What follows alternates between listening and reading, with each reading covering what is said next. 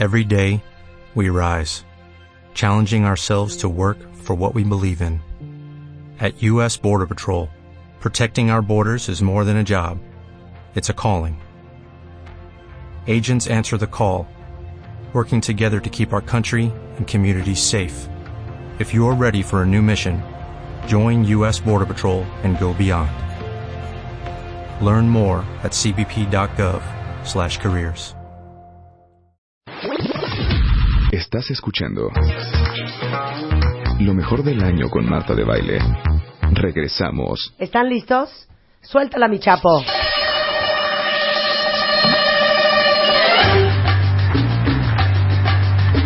El licenciado José Nazar. Nada más y nada menos que uno de los abogados penalistas más importantes de este país. Que como es abogado penalista, decirle que es un perro es un piropo. Es una cosa buena. ¿Sí o no, Pepe? Para donde le busques. Para donde le busques. Oigan, déjenme decirles que hemos reagendado este programa 773 veces. Por mi culpa. Pero dice Pepe, es que nadie sabe, Marta, lo que vive un abogado penalista. O sea, de tribunal en tribunal, de ministerio en ministerio. Y de coraje en coraje. Y de coraje en coraje. Bueno, yo, yo voy a dar las estadísticas para redondear este tema. Es impresionante.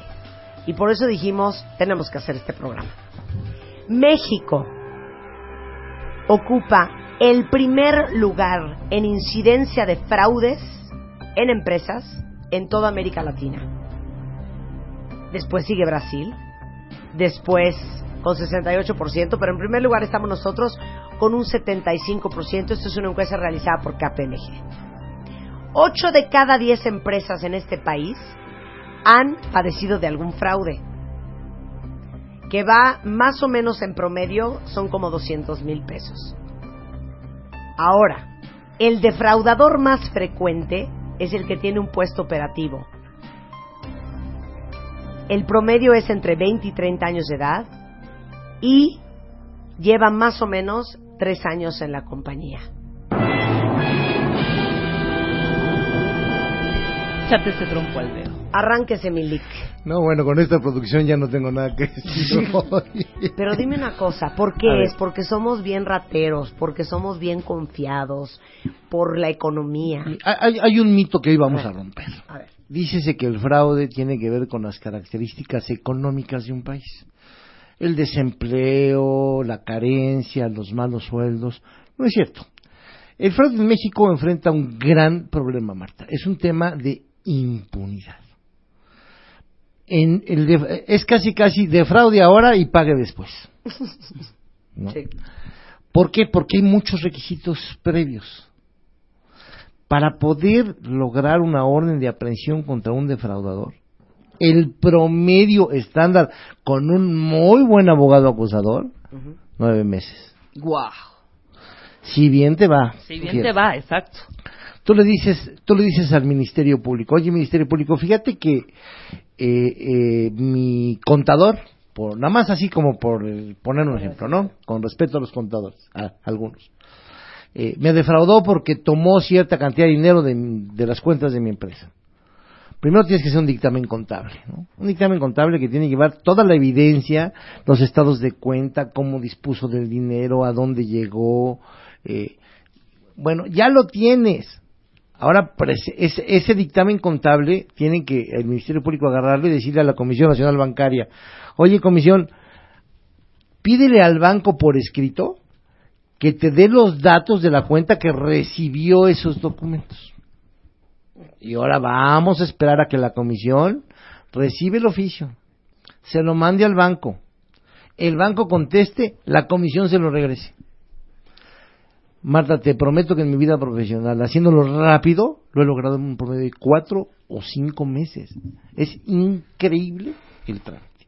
Ya está ahí. Y luego hay que mandárselos a los peritos de la Procuraduría. Ese dictamen que ya hicieron tus auditores, donde queda claro cómo fue el dinero, lo tienen que verificar los peritos de la Procuraduría. El 80% de los dictámenes particulares son rechazados por los peritos de la Procuraduría. Piden un requisito más, casi siempre imposible, eh, o en el mejor de los casos hacen una simple suma y el juez te le echa para abajo. Bueno, ya lo lograste, ya tienes el dictamen, normalmente presentas ahí alegatos, eh, se le cita al, al defraudador, si te hace el favor de ir va y dice, pues yo no cometí la conducta y sigue el alegato. O sea, un via crucis. No, bueno, de ahí, de ahí que ya lo tienes semi probado, a que el juez te dé una orden de aprehensión te faltan 11 pasos. Es una locura. ¿Y por qué estamos así aquí? Nuestro sistema penal, por un lado, es arcaico. Por otro lado, los fraudes no son tan populares. Si no sale en la tele o en el programa de Marta, pues no funciona. No hay tanta prioridad. Entonces, eh, hay mucho trabajo. Ve las estadísticas, tú misma lo mencionas, 75%. Somos el primer lugar en, en- en- en- en el mundo. Eso sobrecarga el sistema de justicia penal. Y si a eso le sumas una cantidad enorme de problemas que la gente quiere resolver vía alegando fraude cuando lo que pasa es que es un incumplimiento de contrato, se, tripli- se, se triplica la, la- la- la suma. Entonces la carga de trabajo hace totalmente inoperante la situación. Entonces tú como víctima o buscas un mal arreglo, eh, eh, el famoso dicho, no todas, Eh, el famoso vale dicho de más mal mal, pleito, ¿cómo es? ma- un mal arreglo que un buen pleito, pero pues es que te cansa, te desgasta ese tema y ya cuando le lograste echar el guante encima, pues ya se gastó tu dinero. Exacto. Ya. Y como el delito se persigue de oficio, en su mayoría, pues tampoco hay interés del acusado de devolverte el dinero, pues de todos modos le pago con cárcel. O ya estando yo adentro, pues ya me tiene aquí, ya más no puede, voy a empezar a negociar. Entonces, es un, es un problema de leyes, es un problema de aplicación, y es un problema que hemos venido citando en tu programa reiteradamente de cultura de la legalidad. Estoy totalmente de acuerdo. Pero pues hay que hablar del tema, ¿no? A ver, quiero saber a quién de ustedes les han cometido fraudes en sus empresas, quién tiene buenas historias y quién tiene historias de terror. A ver si hay una luz al final de este túnel en donde México ocupa el primer lugar de incidencia de fraudes en empresas. Ahora, ¿cuántos tipos de fraude hay y qué es un fraude? Antes de, antes de Porque contestarte ya esta- hoy en día ya nada es fraude. déjame ponerme el premio de acuerdo a la música que me hiciste y la forma en la que me anunciaste con bombo y platillo. ¿no? Hace algunos años ya muchos, porque hay de defraudadores a defraudadores, hace algunos años ya muchos, pero pues se anuncia en mi oficina el padre fulano y tal.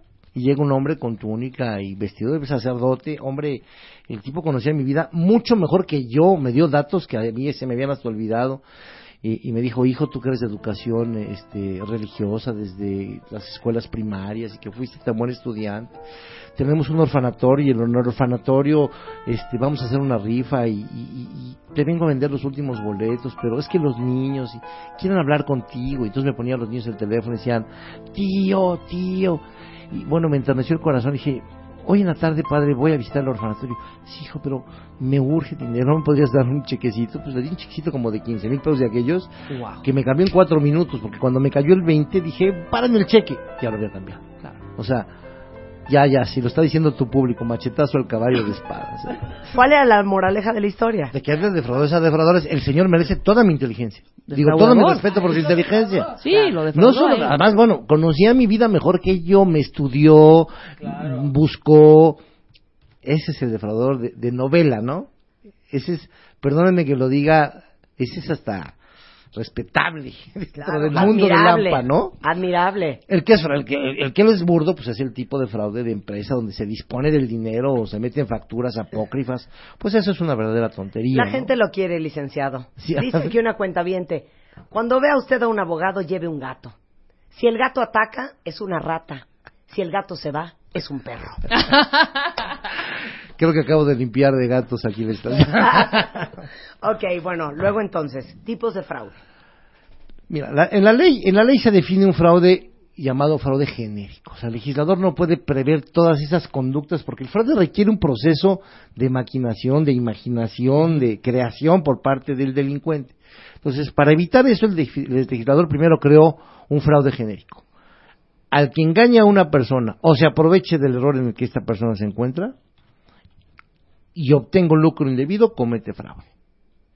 Es decir, cualquier actividad suficientemente engañosa, si lleva un lucro en favor de la gente o de una tercera persona, es un fraude genérico. A ver, dame ejemplo. Por ejemplo, el ¿En qué padrecito. aplica el padrecito, Sí. ¿no? Su, su- su engaño fue Sí. tal que venció mi resistencia, me hizo una falsa apreciación de la realidad Y lucró. y lucró. Ese es el fraude genérico. Después el legislador tipificó, tipificó quiere decir puso en la ley, pues, una serie de conductas que llaman fraudes específicos. Trató de sacar los casos más frecuentes del engaño específico y los englobó como unas conductas específicas. Ahí tenemos las promesas ilusorias, ahí tenemos los intereses usureros, aprovechándose de la ignorancia y la extrema necesidad. Ahí tenemos el liberar títulos de crédito cuando se saben que no van a ser pagados, la gente insolvente de entrada que firma cheques, pagarés. Ahí tenemos el libramiento de un cheque contra un lucro inmediato, no nada más el libramiento del cheque, ¿no? Sino si yo te compro en este momento tu micrófono y te doy un cheque y ese cheque no tiene fondos porque no tengo cuenta, por ejemplo, ahí tenemos ese tipo de fraudes, los llamados fraudes inmobiliarios, los de los fraccionadores, esos son fraudes espurios, específicos, el abogado que toma una defensa y la cobra por ella y la abandona, o el que se encarga de un trámite y no lo hace, esos son fraudes específicos. Son 27 fraudes específicos que el legislador quiso poner en la ley como ejemplos. ¿no? Si no se da en el fraude específico, se puede dar en el fraude genérico. ¿De acuerdo? ¿Por qué nos roban tanto? ¿O por qué nos fraudulean tanto? Primero, insisto en el A, tema. a ver si, a ver si puedes darnos como un decálogo Claro. De cómo blindarte para que estas cosas no te sucedan. El primer tema que lo encontramos no es culpa de nuestros cuentavientes, ya, la- ya me la aprendí. Es culpa de la autoridad por lo que se tarda, ¿no? Y del legislador por el tipo de ley. Primera culpa. Segunda culpa es el exceso de confianza que se llega a tener. Yo le diría a nuestros cuentavientes, ¿cuántos de nosotros nos tomamos el tiempo de, de conciliar nuestros estados de cuenta?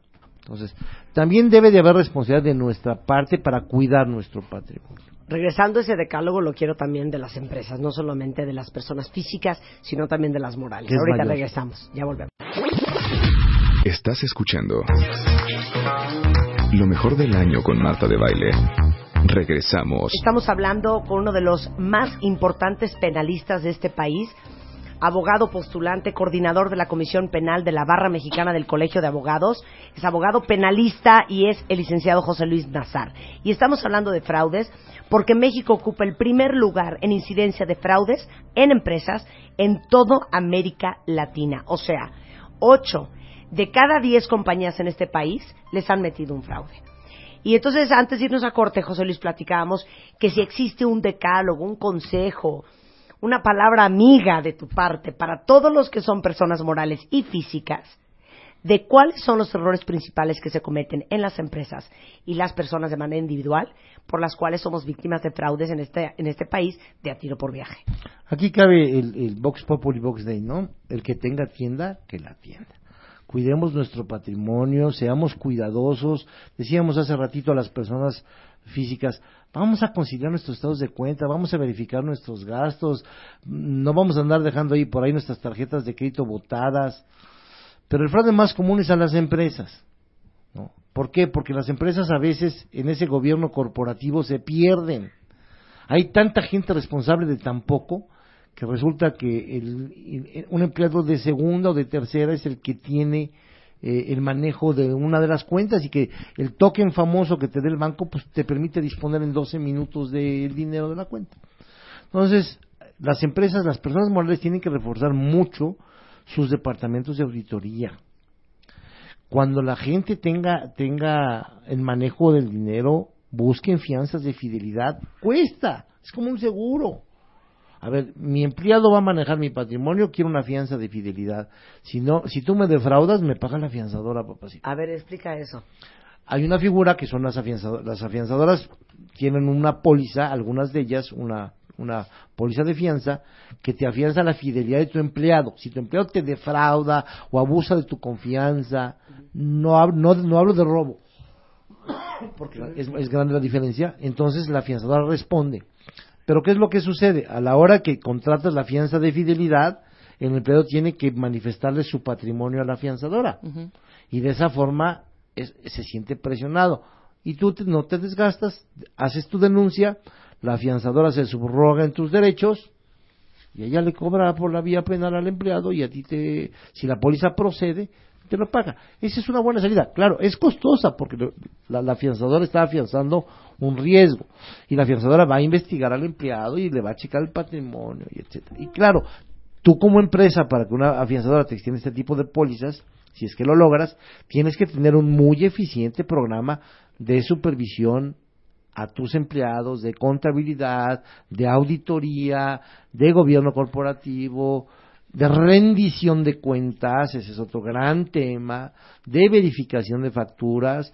Nosotros creemos que es broma cuando llegamos a un lugar, entregamos una factura y se dice, se pagan los lunes y miércoles de 9 a 3 y dentro de 15 días después. Bueno, eso es para que revises que el servicio se prestó, que realmente está a costo de mercado, si lo haces no, no vas a tener ningún problema. En la medida en que tú como empresario te relajes y digas, no, me voy a ahorrar al auditor o me voy a ahorrar al contralor, pues vas a, poner tu patrimonio en riesgo. Bueno, chequense esto. Eh, dos terceras partes de las compañías encuestadas dijo haberse tardado más de un año en detectar el fraude. Claro, falta de supervisión. ¿Dónde yo le diría a esas compañías, perdóname, ¿y tu contralor? que no tienes un manual de sistemas que hace que tu contralor tenga que voltear a ver de inmediato una operación de tal o cual monto de acuerdo al tamaño de tu empresa? Entonces no nos quejemos. Fome- Mira, como en ningún otro delito, cabe aquí ese viejo dicho de que la oportunidad hace al ladrón. El, el- el que te roba no te roba por oportunidad, ¿eh? Sin embargo, el que te defrauda, en la mayoría de los casos, es porque tú le pusiste el balón para que metiera el gol. Mi mamá tiene una frase preciosa. En el arca abierta, el justo El peca. justo peca, claro. Y criminológicamente, criminológicamente hablando es la tentación. Tienes el dinero, y tienes el dinero, y tienes el dinero. Y dices, ay, casi todos los defraudadores, eh, defraudadores chiquitos, no, no esas grandes inteligencias, lo hacen. Si no, Bernie Madoff. Lo, lo voy a tomar para que mañana lo invierte en la bolsa y se lo regreso el martes. No se va a dar cuenta porque no tengo auditoría encima. Y lo pierde, o se lo gasta con los amigos, o va a un lugar y el- la botella le costó el doble ah, pues voy a hacer otro poquito para tapar ese hoyo, y ese hoyo, y va creciendo y llega a niveles incontrolables, y entonces ya pasó al acto, ya criminológicamente ya brincó la raya. Ese hombre va a seguir defraudando, porque o ya se dio un nivel de vida que no puede sostener, o ya adquirió una serie de deudas que no puede soportar, o ya le gustó. La ocasión hacia el, al defraudador. Estoy de acuerdo. A ver, tengo muchísimas preguntas de la gente. Dice, pregunta para el licenciado Nazar. Después de cinco años, ¿podemos cobrarle a una persona que nos quedó a deber? ¿O ni para adelante ni para atrás? Está muy genérica la pregunta, porque les quedó a deber, Pero si el tiempo, es, el tiempo es un tema. Si tienes cierto tiempo para denunciar el, el fraude. Sí, bueno. En todos los delitos opera la prescripción. Aquí no me deja ver si le dejó de deber por una deuda civil o fue un fraude. No Entonces, dice. Voy a manejar los dos supuestos, ¿no? Si, si, si le quedó a deber porque incumplió un contrato, me parecería que su derecho ya está fuera de acción. En el tema de que fuese un fraude, eh, la prescripción es muy complicada de cómo funciona, bueno, funciona la pena. Entonces habría que conocer el monto. Si del monto la pena supongamos que es de 6 a 12 años, lo que hacemos es sumarla, son 18 años, y lo dividimos entre dos, que son 9 años, la prescripción va a operar a los 9 años. Ok. Ok. En el Distrito Federal. Pero si me estás hablando del Estado de México o de cualquier otro estado que se persiga por querella y no de oficio, entonces la prescripción máxima es de 3 años. Ok, a ver, otra pregunta. Te hicieron un fraude, ¿a quién llama uno? En este orden. En este orden. A la Santísima Virgen. Lo adoro, abogado. lo adoro. Supongamos que somos pequeños, no tenemos abogado ahí como a la mano, licenciado, por favor, acomídese. No, pero el, primero, el- el- mira, el no abogado habla puede- una patrulla. puedes puedes llamar a tu abogado, pero lo primero que tienes que hacer es llamar a tu equipo de, de finanzas, contador, lo que tengas y decir, a ver, tengo estos papeles. Aquí está pro- probado el fraude. Va a estar en chino que tengan los originales que va a necesitar el Ministerio Público. ¿eh? Pero si lo haces y el monto es de delito grave, 250 mil pesos para arriba, y hay flagrancia, es decir, en ese momento se está haciendo la transacción, llamas a una patrulla, se lo llevan a la delegación y le integra, le va a decretar la detención por 48 horas el Ministerio Público y se la logras integrar. Y ahí va uno atrás, igual a declarar, Ah, evidentemente. bueno, vamos a declarar y los oficios salen Nada urgente de, "Ah, con llévenselo". y, pero y, ojo, tienes que agarrarlo como vulgarmente se dice con las manos en la masa Claro. en el momento que te está haciendo, está usando el token, está haciendo la transferencia, está creando el engaño en ese momento. Si no, no hay flagrancia.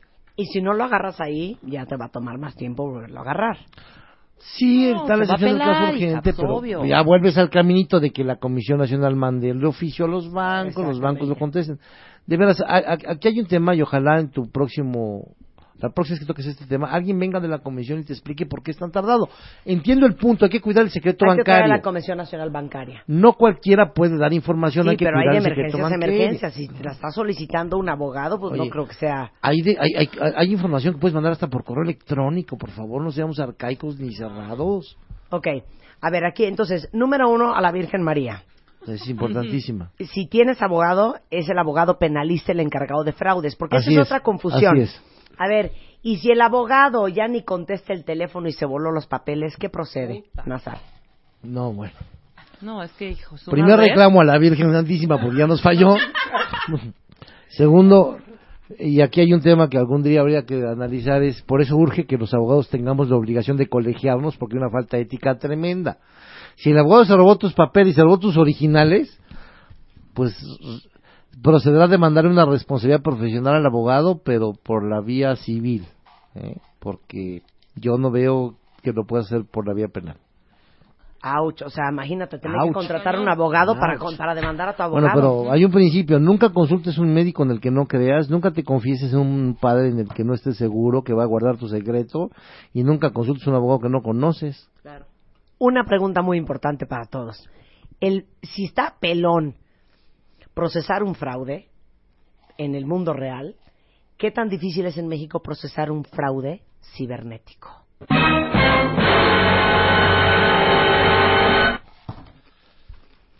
Muy, muy, muy, muy, muy, muy, muy.